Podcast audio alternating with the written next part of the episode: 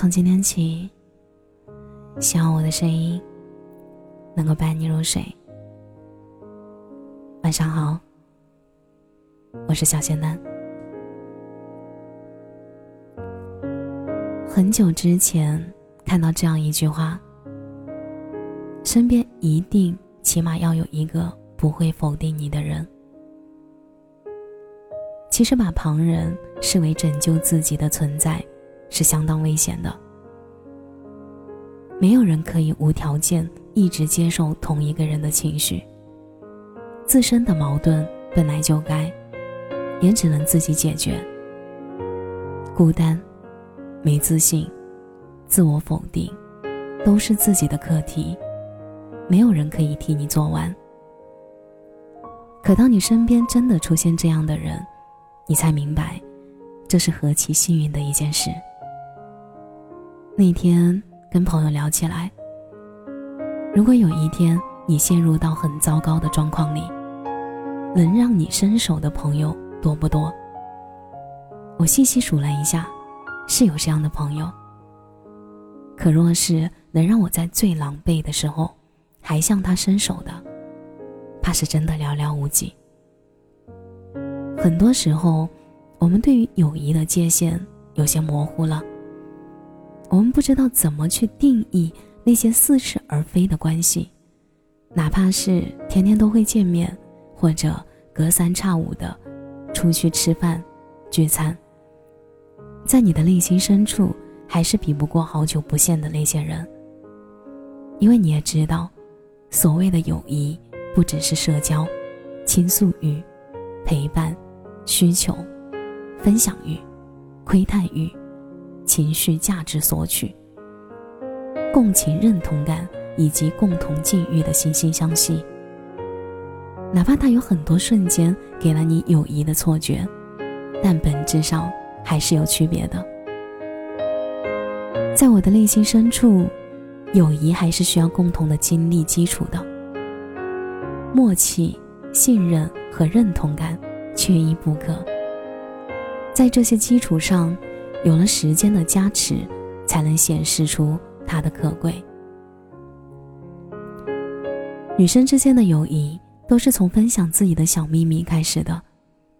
可人成年人的世界中，能说出口的不是困惑，就是已经云淡风轻的故事。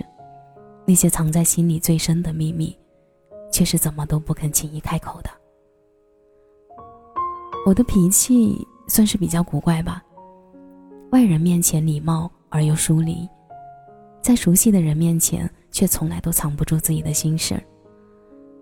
以前总是会不自觉的很在意身边的人来来往往，也会纠结的去想，为什么他不能像我待他那样待待我呢？可后来才发现，有时候失望到一定程度后，反而会开出一朵花。那朵花的名字叫“无所谓”。小乔说：“我是那种好亲近却也很难接近的人，会很坦诚的对一个人好，一旦知道自己不被重视，就会没有任何张扬的，不多说一句就把对方拒之千里。”我时常在想，怎么会有这么一个人了解我，像是了解自己一样？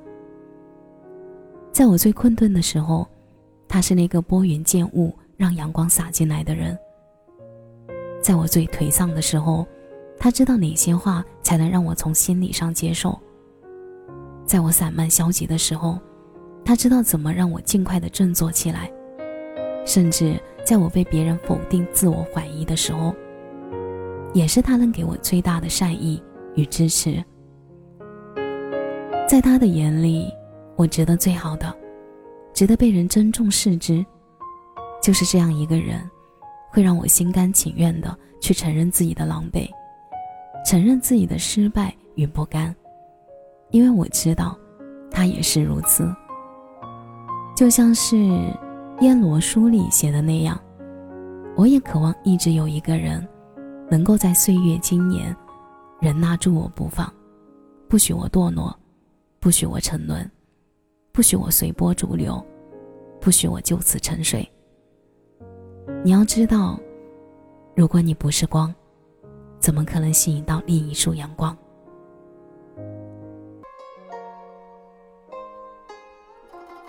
感谢你的收听，我是小仙丹。每晚十一点，我都在这里等你。节目的最后，祝你晚安，有个好梦。